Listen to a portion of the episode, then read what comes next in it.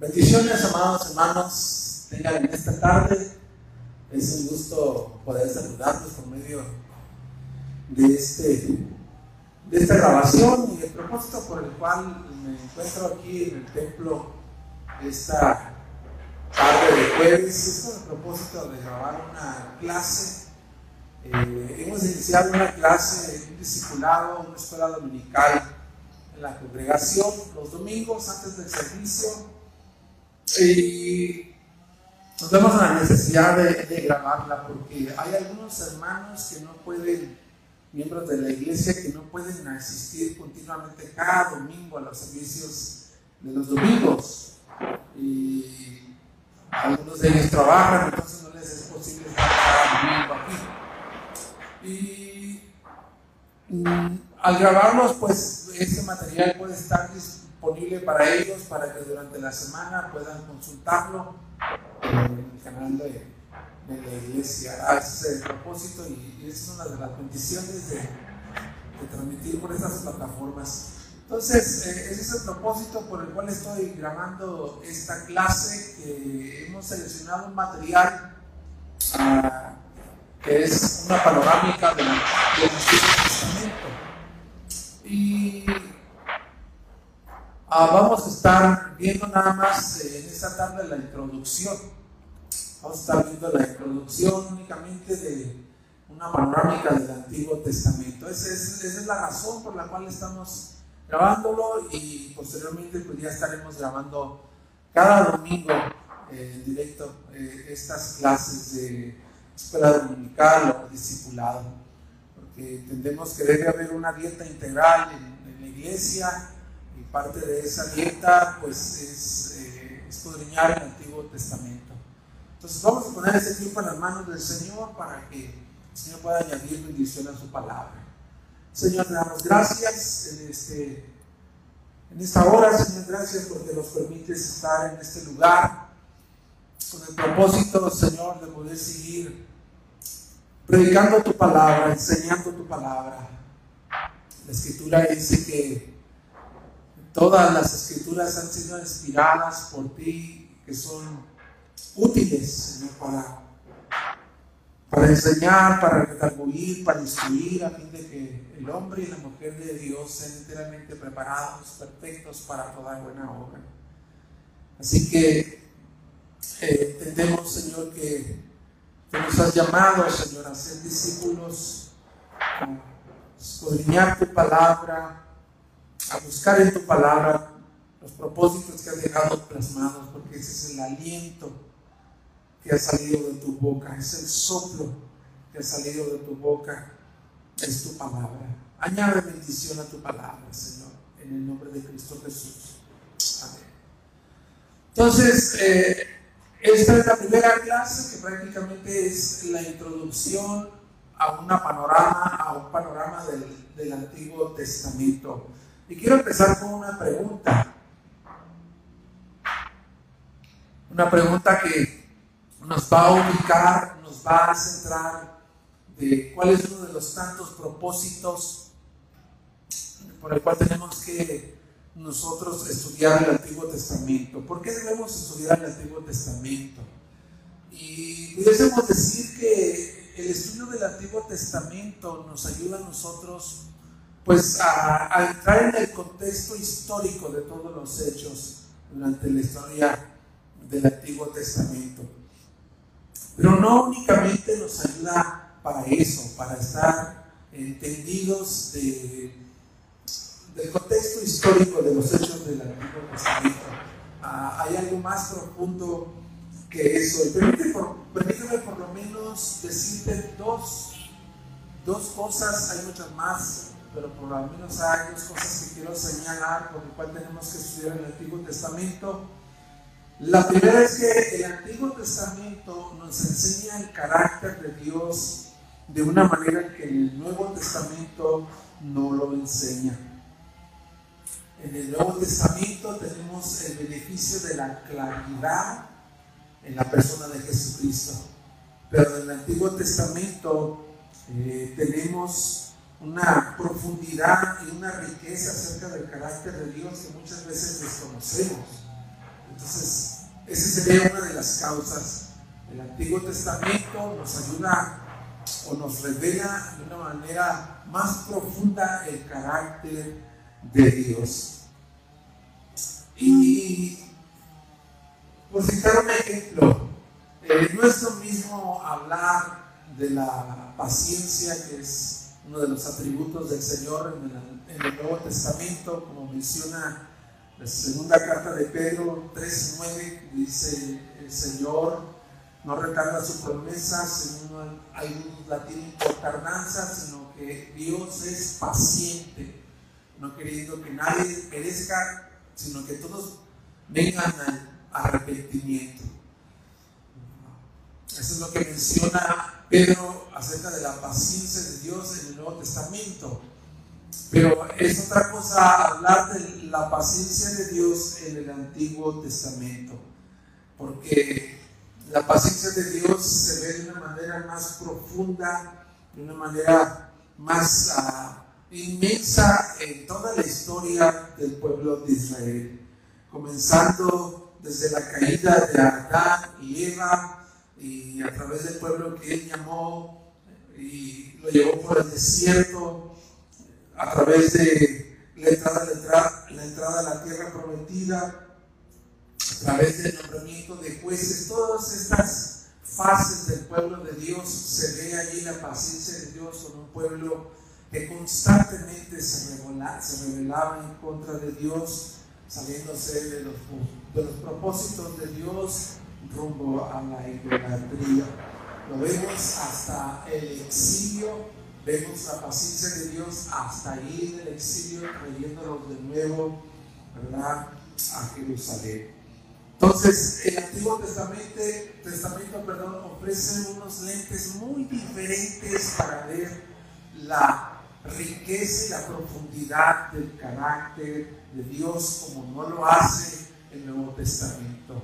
Y hay otra cosa que pudiésemos añadir a esto, que podemos decir que el Antiguo Testamento se escribió por miles de años, cientos de generaciones. La recopilación del Antiguo Testamento pasaron miles de años, cientos de generaciones, y, el Nuevo Testamento se escribió, se recopiló solamente en una sola generación.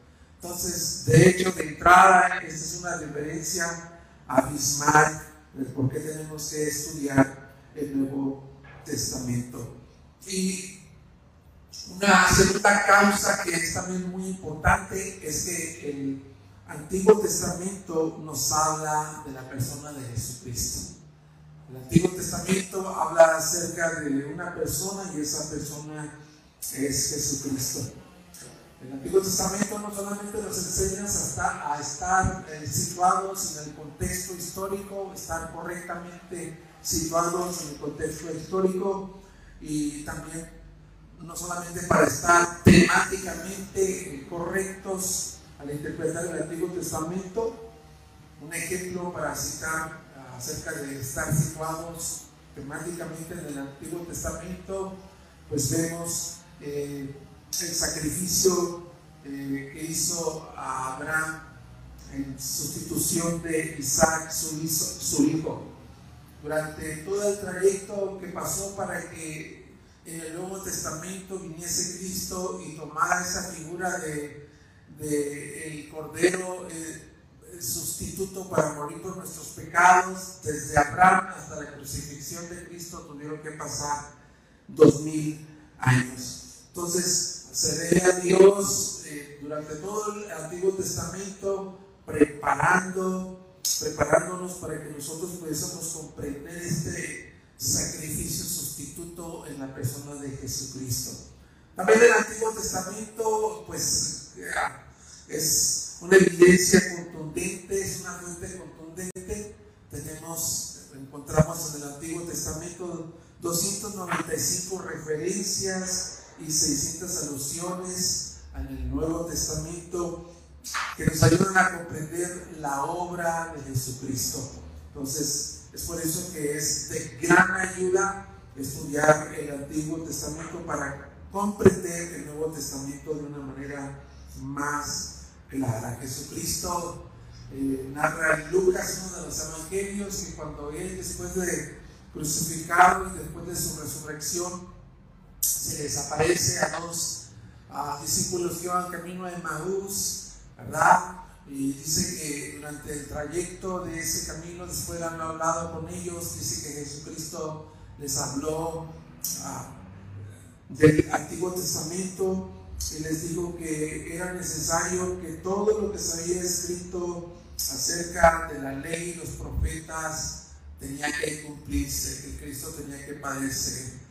Y también él mencionó, ¿verdad?, de que ninguna tilde, ningún mandamiento más pequeño iba a pasar por alto, sino él había venido para cumplir la ley, no para abrogarla.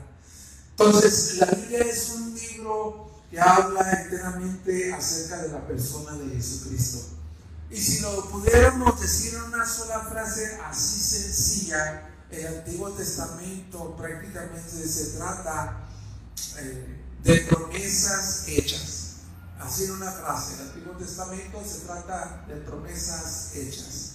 Y si pudiéramos simplificar también el mensaje del Nuevo Testamento, también diríamos la siguiente frase. El mensaje del Nuevo Testamento serían promesas cumplidas específicamente en la persona de Jesucristo. Ok, ahora vamos a entrar a, otra, a un segundo punto. El segundo punto ya vimos por qué debemos estudiar el Antiguo Testamento y ahora punto dos de esta introducción sería, eh, vamos a ver un panorama histórico del, Nuevo, del Antiguo Testamento. Ese sería el segundo punto, un panorama del Antiguo Testamento. Es decir, vamos a tratar de, de solamente ver a un cortometraje, por así decirlo, de toda la historia del Antiguo Testamento, como si lo estuviéramos viendo a vuelo de pájaro, por decirlo así de esta manera. Entonces, el panorama histórico del Antiguo Testamento comienza de la siguiente manera, en el libro de Génesis. En el libro de Génesis, el versículo 1 del capítulo 1 dice que Dios empieza a formar todas las cosas de la nada. Dios empieza a darle lugar al universo, a la creación del universo y empieza a crear todas las cosas de la nada. Capítulo 1, capítulo 2 termina con la creación poniendo como corona a la creación del hombre, la criatura, el hombre, hecho a su imagen y su semejanza. Esa sería la corona de la creación su imagen, su semejanza para que reflejase el carácter de Dios. Realmente entramos en el capítulo 3 y ya en este corto viaje de solamente tres capítulos vemos enseguida la caída en desobediencia de Adán y Eva y juntamente con su desobediencia y la caída cayó el cosmos completo juntamente con ellos empieza a haber una serie de consecuencias derivadas de ese acto de desobediencia. La narrativa continúa y vemos entonces que las cosas van de mal en peor. Solamente del capítulo 3 al capítulo 6 de Génesis dice la palabra de Dios que el deseo del hombre era continuamente solamente hacer el mal. Y Dios se arrepintió de haber hecho al hombre dijo, voy a destruir al hombre que he creado y vino un diluvio. Vino un diluvio para eso. Dios preservó a Noé, preservó a Noé y a su familia. La narración continúa en el capítulo 12, donde Dios llama a Abraham para ser el primero de este nuevo pueblo que estaba separando de las demás naciones. Y este pueblo que Dios escoge a través de Abraham que se multiplica en la nación de Egipto, en el imperio egipcio, termina siendo una gran nación, se reproduce grandemente, pero termina en esclavitud.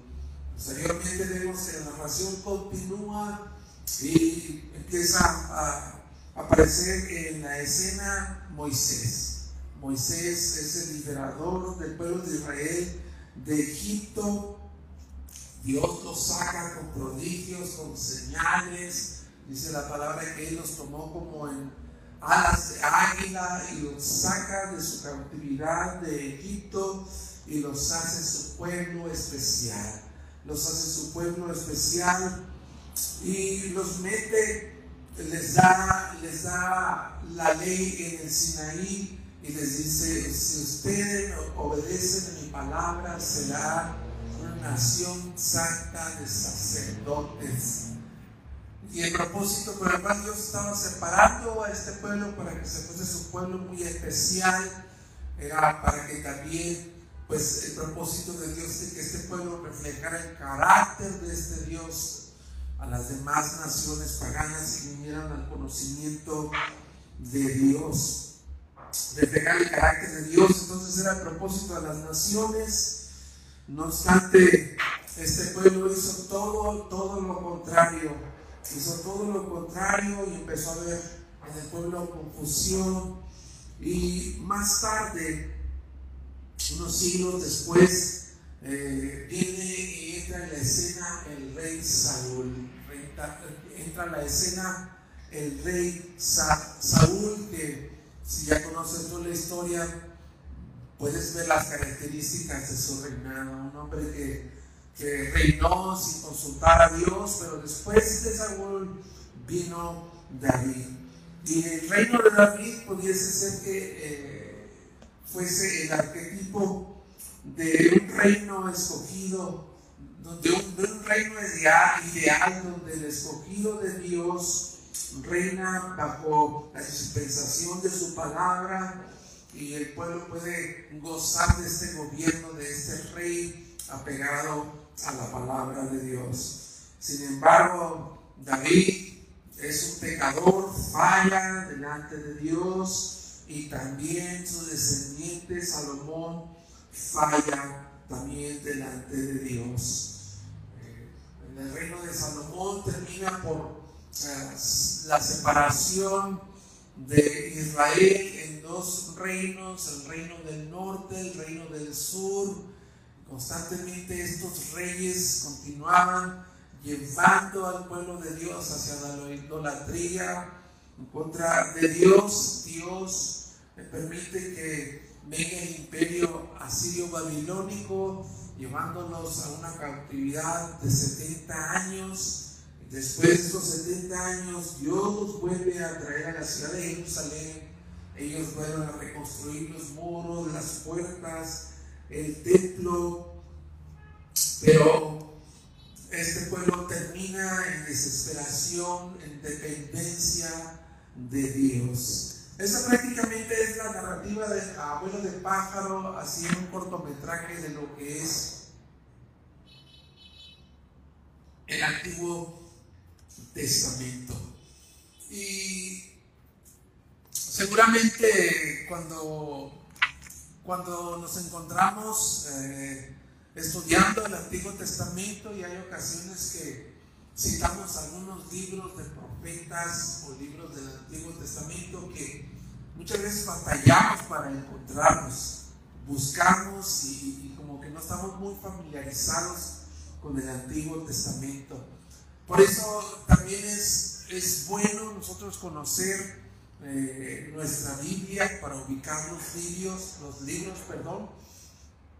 Y si hay una manera en la que los libros deben de estar pues divididos, eh, separados en categorías, serían las siguientes. Los primeros 17 libros se les puede nombrar como los libros narrativos o los libros históricos. 17 libros, que son los cinco libros del Pentateuco, que es Génesis, Éxodo, Levítico, Números y Deuteronomio. Eh, seguida sería jueces Ruth. A ver si no me brinco alguno.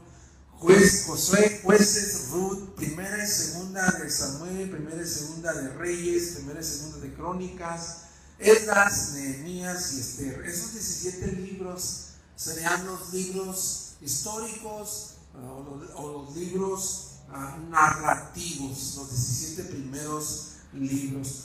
Después encontramos los libros de sabiduría, los libros de literatura sapiencial o poéticos que están escritos también de manera devocional, que muchos vamos a estos libros para leerlos de manera devocional. Pero serían cinco libros de sabiduría o poéticos, que es Job, Salmos, Proverbios, Eclesiastés, Cantar de los Cantares. Y por último, los últimos 17 libros serían libros de profetas, los libros de los profetas. Aquí algunos de, de, nosotros hacemos distinción entre los profetas mayores y profetas menores. Puede ser, no hay ningún problema con eso, puedes catalogarlos como los libros de los profetas, los libros de los profetas mayores y menores. Se les llama profetas menores, mayores y menores por la cantidad de revelación que encontramos en algunos de esos libros. Simplemente el libro de Isaías tiene sesenta y tantos capítulos donde habla de que este profeta fue tomado para hablar de una manera prolongada y profetizar al pueblo de Dios. También encontramos otros libros más pequeños de profetas en el que hay solamente de uno a, de uno a tres capítulos. Y empezaríamos por ah, el libro de Isaías, sería uno, Isaías, Jeremías, Lamentaciones, Ezequiel, Daniel, Oseas, Joel, Amós, Atías, Jonás, Miqueas, Nahum, Habacuc, Sofonías, Ageo, Zacarías y Malaquías. Esos serían los 17 libros de los profetas mayores profetas mayores y menores. Ok, el tercer punto de esta introducción sería entonces mm, una pregunta. Sería una pregunta como la siguiente. ¿Qué nos enseña, qué nos enseña ese gran panorama de la historia del Antiguo Testamento? ¿Qué nos enseña este gran panorama de la historia del Antiguo Testamento, bueno, hay un tema ahí plasmado en todo el Antiguo Testamento, un tema muy radical que nos enseña la pasión de Dios por la santidad y la nuestra por el pecado. hay una cosa que tú encuentras ahí en el Antiguo Testamento, evidente que es la pasión de Dios por la santidad y la nuestra por el pecado. El Antiguo Testamento nos enseña que todas las personas somos pecadoras, somos pecadores y nos lleva a la conclusión que no somos capaces de lidiar con el pecado por nosotros mismos. La historia empieza en Adán y Eva, como ellos cayeron en desobediencia con Dios, ¿verdad? Vemos las consecuencias de esa caída, de esa desobediencia las dos primeras criaturas creadas perfectas, moralmente hablando, ¿verdad? A la imagen y semejanza del Señor, pecaron. En los primeros tres capítulos, pecaron.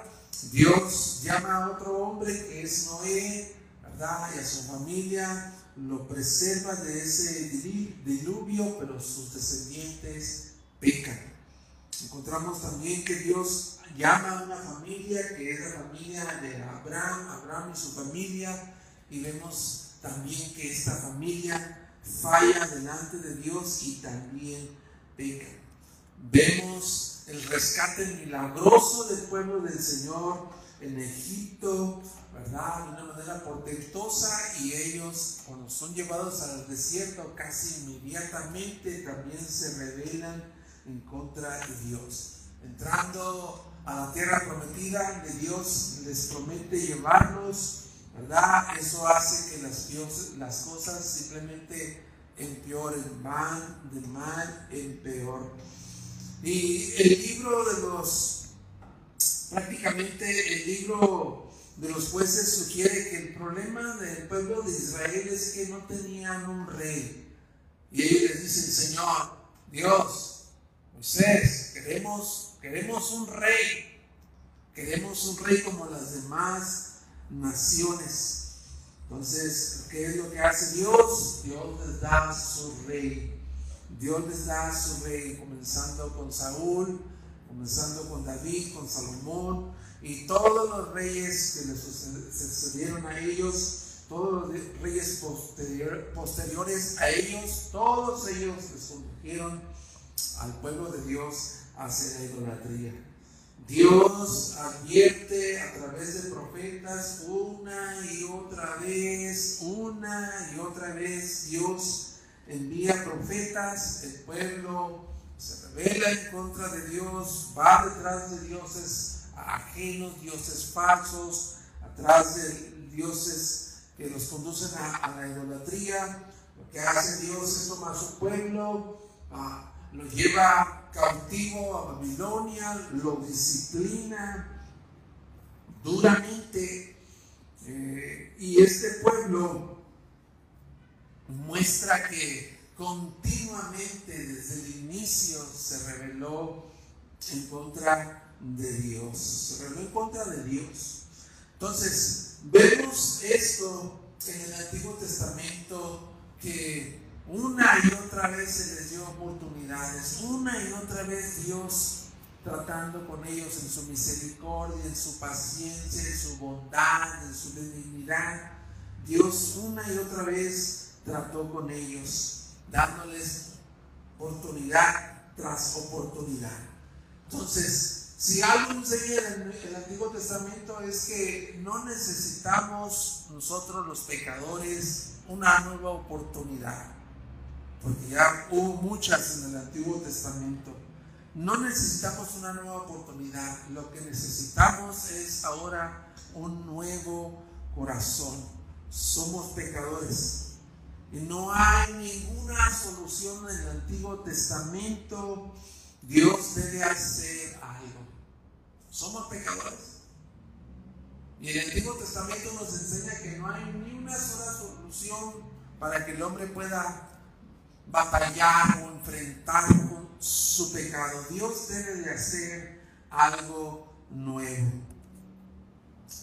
Porque el propósito de Dios se vio ah, ahí detenido porque el pueblo de Dios había sido escogido con el propósito de que vivieran vidas que proclamaran la perfección y la santidad de ese Dios que los sacó de Egipto que lo llevaran a las demás naciones, todas estas naciones paganas, ver a este pueblo seleccionado por Dios viviendo en santidad, viniesen al conocimiento de Dios. Pero como dice Ezequiel, el pueblo pretendió proclamar el nombre del Señor y en cambio lo profanó. Eso es lo que dice Ezequiel.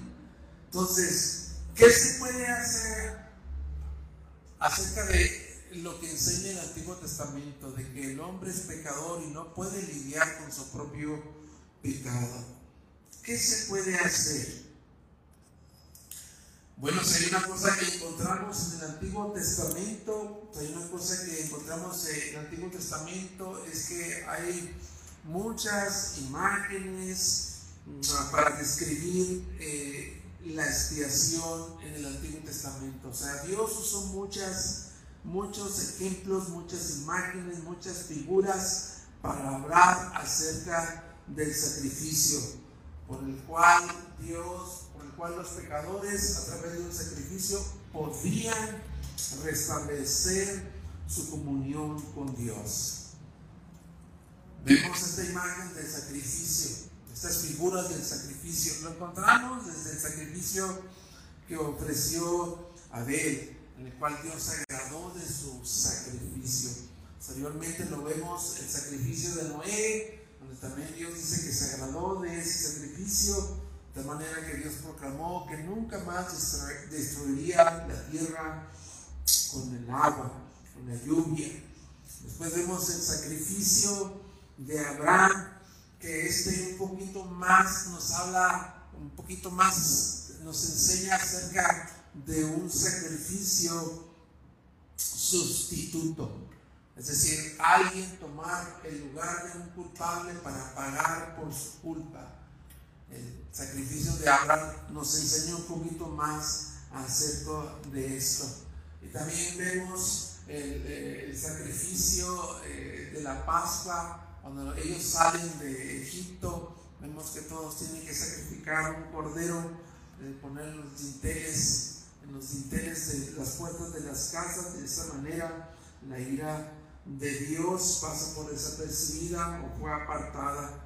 Vemos ahí la idea también de un sustituto y lo encontramos de una manera ya más contundente en todas las leyes sacrificiales del libro de Levítico.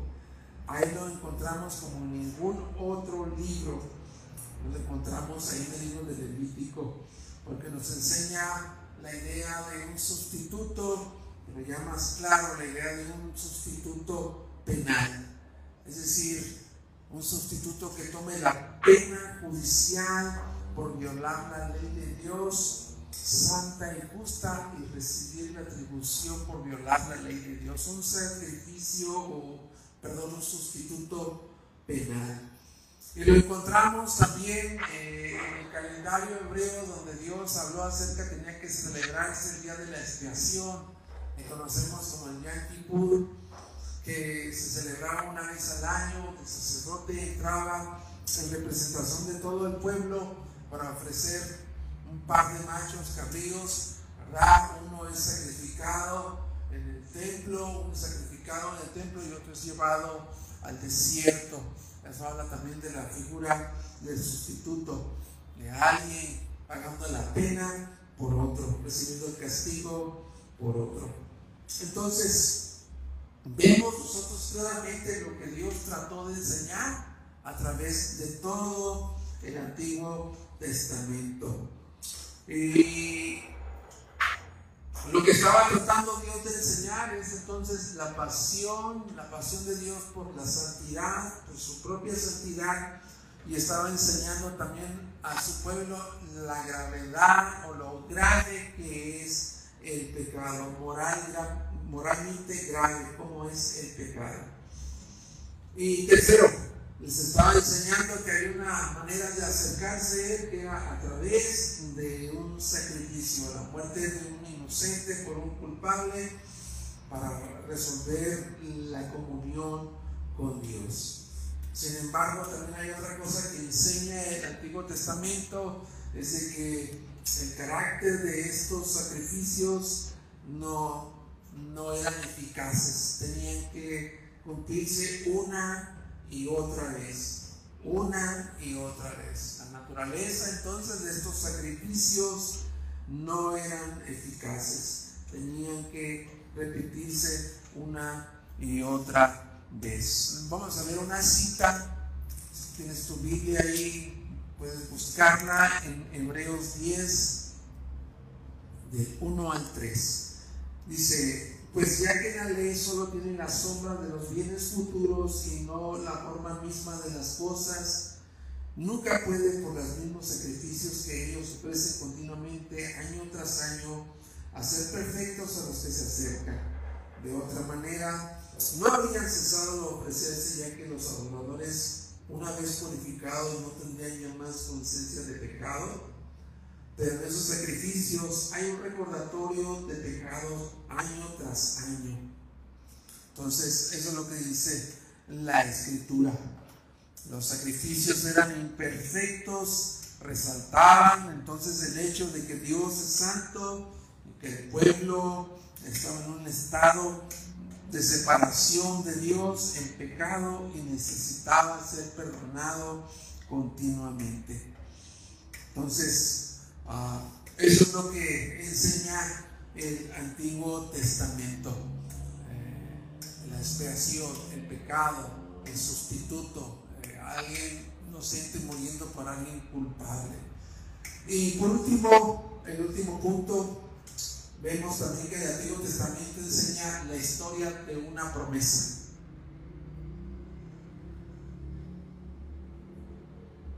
La historia de una promesa. ¿Dónde empieza esta promesa? La, promesa empieza prácticamente en los primeros capítulos del libro de Génesis. Una vez que Adán y Eva caen, caen en desobediencia y pecado con el Señor, inmediatamente Dios lanza, lanza una profecía en Génesis 3.15. Génesis 3.15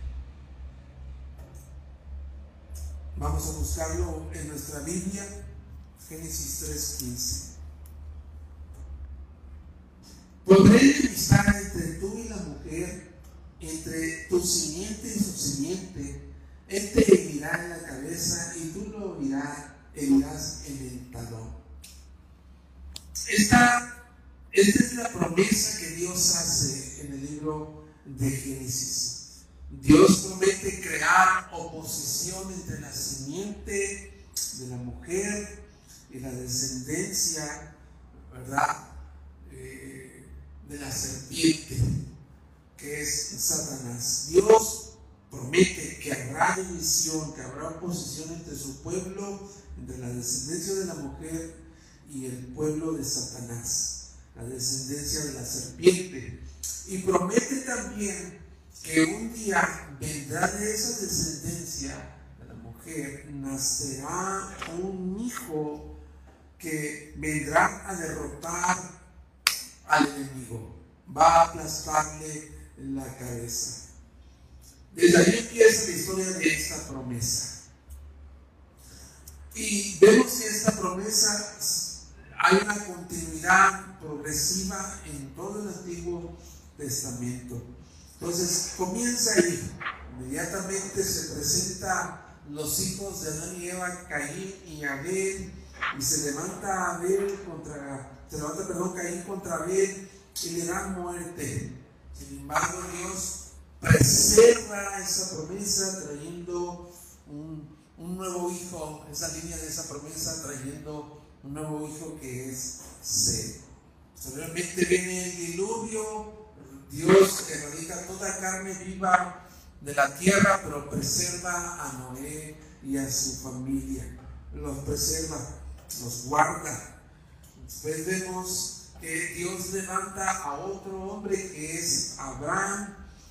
Las cosas están empeorando cada vez más, pero Dios levanta a un hombre que es llamado Abraham y este recoge esta promesa o se le hace una continuidad de esa promesa que se le hizo a Adán y a Eva, de darle continuidad para traer un hijo, un descendiente que aplastara la cabeza de la serpiente. Se le da un poquito más de claridad cuando Dios le dice a Moisés, perdón, a Abraham, cuando le dice, yo te haré una nación grande. Haré una nación grande de ti, te voy a bendecir, seré tu nombre y serás bendición. Y serán benditas en ti todas las familias de la tierra. En Génesis 12. Posteriormente vemos que esta promesa que Dios hace se ve desafiada por una hambruna que subió el pueblo de Dios. Y Dios levanta a José y sorprendentemente Dios usa la esclavitud de José, la prisión de José, el sufrimiento de José, no solamente para preservar a la familia, sino también para preservar a muchas naciones vecinas. La, la preservación de esa promesa continúa con Moisés, donde Moisés eh, saca a este pueblo de Dios de la cautividad de Egipto, pero vemos también cómo Dios preserva a Moisés cuando Faraón manda ese edicto, de que todos los niños fueran asesinados. Embargo, Dios preservó la vida de Moisés y se convirtió en el libertador de Egipto. Vemos que Dios los saca, les da el pacto en, el monte Sinaí, les da su ley y Dios les dice, si ustedes me obedecen, si ustedes obedecen a mis mandamientos, permanecerán en la tierra prometida. Yo los voy a bendecir, pero si se rebelan, Dios los expulsaría de, ese, de esa tierra. Vemos que, como hemos dicho anteriormente, la rebeldía casi inició inmediatamente que ellos entraron a la tierra prometida. Sin embargo, Dios paciencia, con su misericordia, estuvo preservando y fue fiel a la promesa que le hizo a Abraham y a Adán. Una nueva generación se levanta entonces y junto con ella se levanta una gran rebelión. La nación de Israel termina por rechazar a Dios como rey, pide un rey como las demás naciones. Dios en su misericordia les da un rey, les da lo que ellos quieren conforme a los deseos que ellos quieren. Dios levanta un rey conforme a su corazón que es David, que era un hijo, como un hijo para él, pero también la serpiente de alguna manera trató de romper la línea de descendencia a levantar persecución a través de Saúl y, del hijo de David, Absalón, queriendo dar muerte a David. Dios preserva y le da una promesa y le dice a David que tendrá un hijo que se sentará en su trono y va a gobernar en justicia y vemos que eso apunta a Jesucristo, que sería el que se sentaría en ese rey, en ese, trono, perdón. Y vemos también que ahí nace un hijo que es Salomón, y Salomón fue infiel, terminó por dividir las, como hemos dicho anteriormente, el reino de Israel en el reino del norte, el reino del sur, y vemos como Dios, después de que estos reyes continuamente los llevaban a la, idolatría, al paganismo, Dios decide llevarlos cautivos 70 años cuando Dios preservó esa promesa y los vuelve a traer a Jerusalén. Dios los vuelve a traer a Jerusalén después de ese exilio. Pero durante, durante eh, el tiempo, durante ese tiempo reciben una promesa de parte del profeta Jeremías, donde Dios dice, voy a hacer un nuevo pacto con ustedes y quiero leer esta cita. Acompáñame ahí con tu Biblia en Jeremías, capítulo 31, del 31 al 34. Dice: Vienen días, declara el Señor, en que haré con la casa de Israel y con la casa de Judá un nuevo pacto. No como el pacto que hice con sus padres el día que los tomé de la mano para sacarlos de la tierra de Egipto mi pacto que ellos rompieron.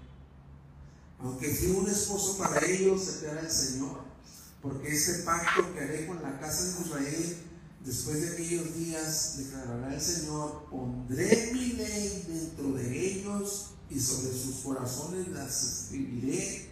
Entonces yo seré su Dios y ellos serán mi pueblo. Ese es el nuevo pacto del que habla Dios. Ese es el nuevo pacto de lo que habla Dios. El pueblo entonces regresa del exilio, regresa del exilio, Dios lo preserva allí, Dios preserva al pueblo de Dios y lo trae después de 70 años.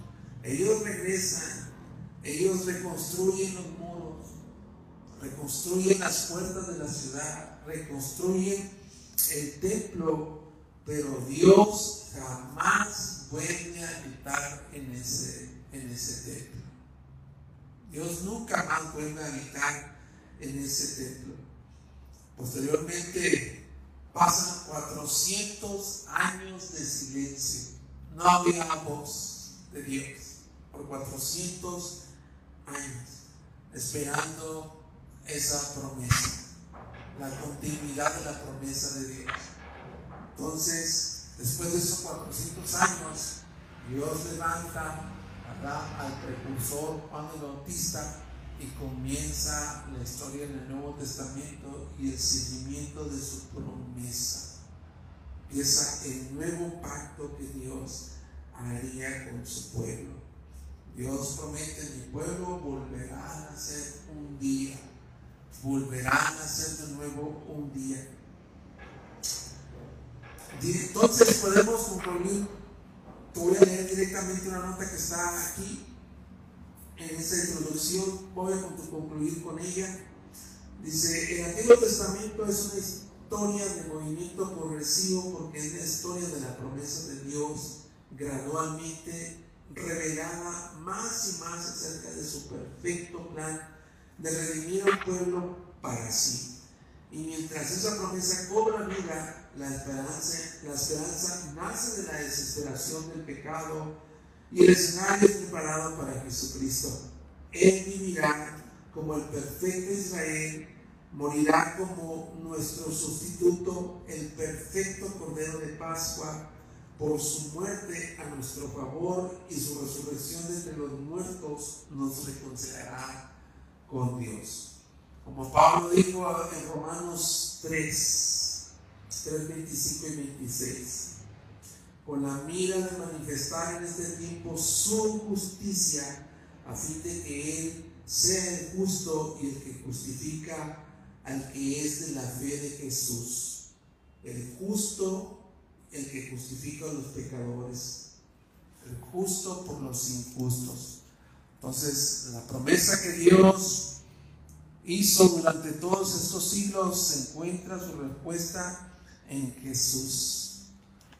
Ahí está, en Jesús representada y cumplida su promesa. Pues esto es una introducción, hermanos, hacia cortometraje de lo que es el Nuevo Antiguo Testamento, perdón.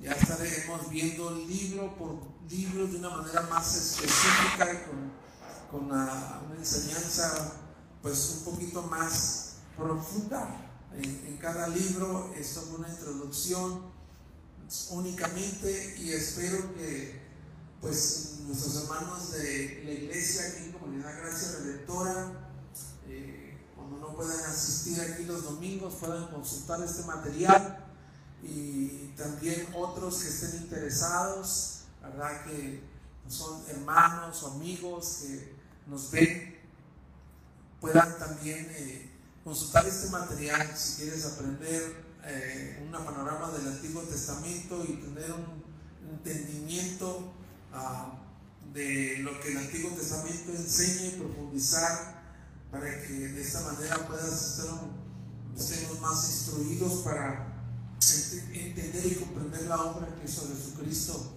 en el Nuevo Testamento, pues este material te puede servir. También quiero eh, pues eh, ponerlo a disposición. Hay un hermano que está plantando obra en, la costa que hace unos días llamó y me preguntó que si no había la manera de, darle un material que hablase de nuevo, del Antiguo Testamento para partir en una iglesia que está plantando. Le comenté que prácticamente teníamos una semana de haberlo iniciado y digo, bueno hermano, pues entonces va a caer como anillo al dedo. Así que espero también que este material pueda servir a mis hermanos allá en la costa. Y pues con eso quiero terminar, hermanos. El Señor me los bendiga a todos. Cuídense mucho. Bendiciones.